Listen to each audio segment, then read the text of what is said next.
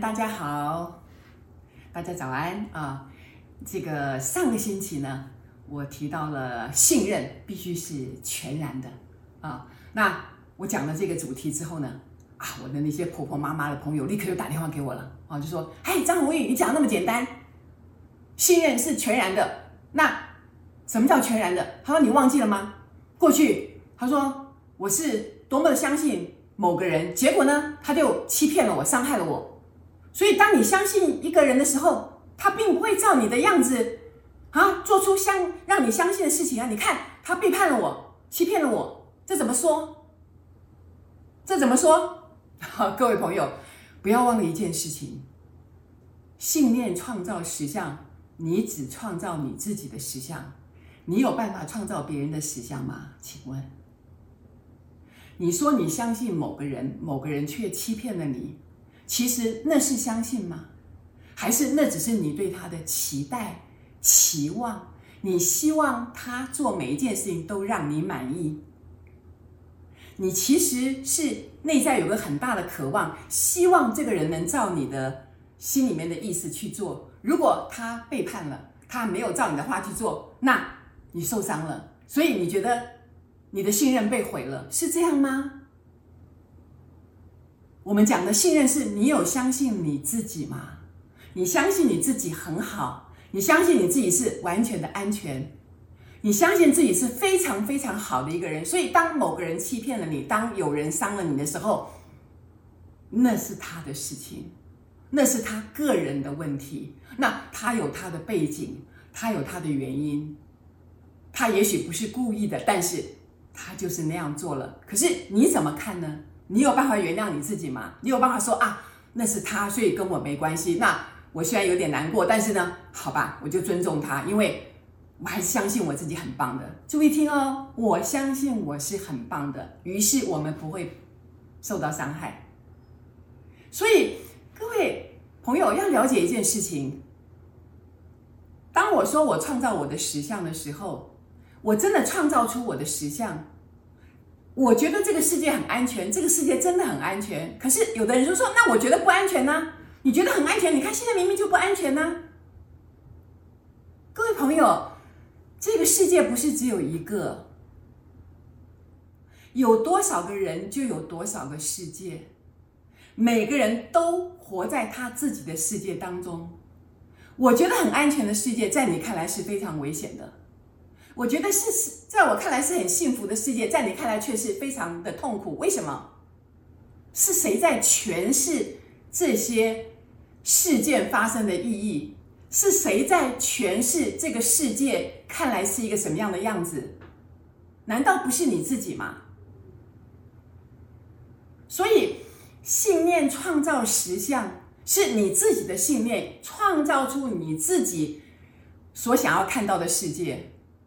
虽然是看起来是同一个世界，那完完全全是一个不同、完全不同的一个世界，在每一个人的心中呈现出来了，在每一个人的眼界、每个人的眼前呈现出来了。所以，各位朋友，我我我在别的这个视频上有讲过，我已经忘了好久以前了哈。那其实我我永远都记得这件事情是这件事情是是。其实是蛮好、蛮有意思的一件事情啊！我在这边再分享一次哈，就是这个很多年以前呢，我曾经在在某个企业里面哈，就是做这个教育训练哈，有两天，那这个就一直讲啊，信念创造实相啊，那就希望能够给他们带来一个更更宽广的世界嘛哈。那只要你相信啊，你的信念可以成为真的，那你可以创造出很美好的世界啊。结果到了第二天，都已经快要下课了。好，到最后我问他们说：“你们有什么问题呀？”好，这个时候就有一个人很勇敢举手说：“老师，我有问题。”我就说：“好，请讲。”他就说：“老师，你说信念创造实相，我的信念可以创造出实相。老师，请问我凭什么可以相信你？”哇，大家同学就说：“啊，对哈、哦，我们凭什么相信老师？老师，你讲课讲了两天，你讲了很多，可是我怎么相信你？”哇！我一听就很想笑，我就说：“同学还好，你现在有提出问题，你有在下课之前提出问题，否则我就没有机会跟你解释了。请问一下，我有说叫你相信我吗？我说信念创造实相，我是请你相信你自己啊，相信你自己的信念会创造你的实相啊。我有说请你相信我吗？这件事情你必须自己亲自去做做看。好，我是不是我的信念能创造出我想要的世界？那这件事情你要去去试试看，你要去体验，你要去使用你的信念，看看是不是真的能创造出你的实相啊。不是要你相信我的话，同学，各位同学，你们有没有搞错？不是我在这边说信念创造实相，要你相信我，我要你相信你自己。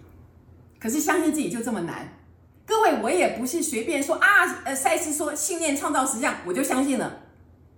我也是一步一步的走，看看是不是我在想什么，我就创造出什么。一。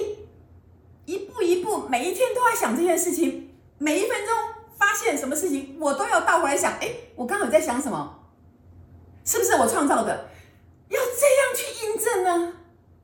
所以我的信任不是盲信，盲目的盲。我的信任不是盲信，是全然的信任。为什么？是经过我自己的体验，我验证过的，所以我才可以这么大声的说出来。我们要请同学。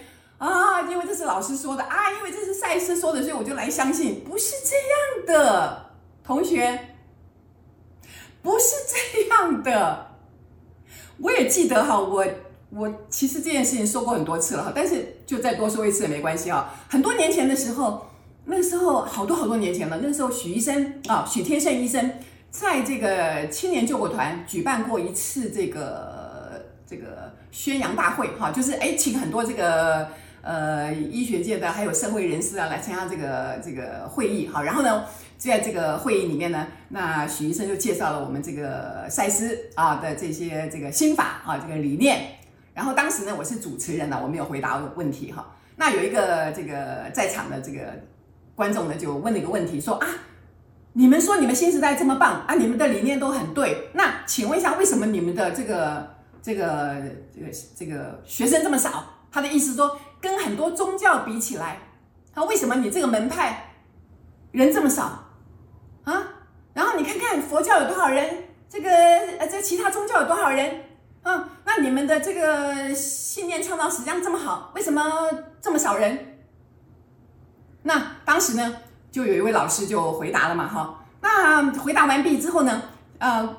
其实我又觉得，嗯，好像还想补充一点哈，因为麦克风刚好在我的手上，我就有这个发言权。好，我就说，哎，等一下，好，刚才这位老师说的很好，不过呢，我还想补充一点，啊，我还想补充一点，这个很多宗教很棒啊，也都是这个引导人朝向这个最光明的方向走啊。不过这些宗教都是方便之门，什么意思？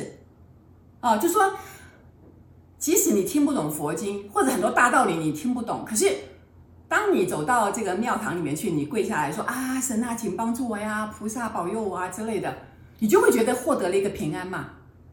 这个门是非常方便的。但是你如果走入新时代的门，没有那么容易，朋友们，因为新时代赛斯告诉你的是，你必须。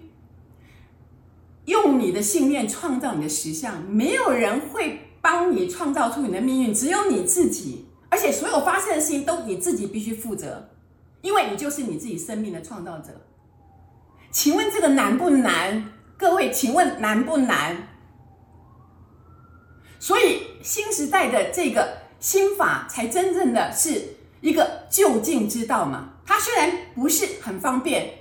不是像很多宗教一样啊，你进去了就拜拜就好了。但是新时代的路是比较难走的，为什么？因为他要你在自己的身上下功夫，他没有那么方便，他没有那么容易。你进来说啊，解救我一下，没有人要救你，你自己的业障自己消，自己的命运自己创造，不是吗？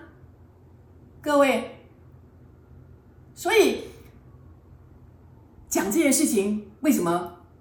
啊、我在以前就讲过，为什么现在又在讲？就是太经典了哈，就是很多人都想哦，你这个你讲新时代讲的那么棒，结果呢，你看人那么少哦，也不是像这个人家这个一师傅一开这个这个这个啊，这个大会就在这个小巨蛋啊什么地方一几啊几万人在那边，那你们你看你们就教室里面就坐了几个人而已。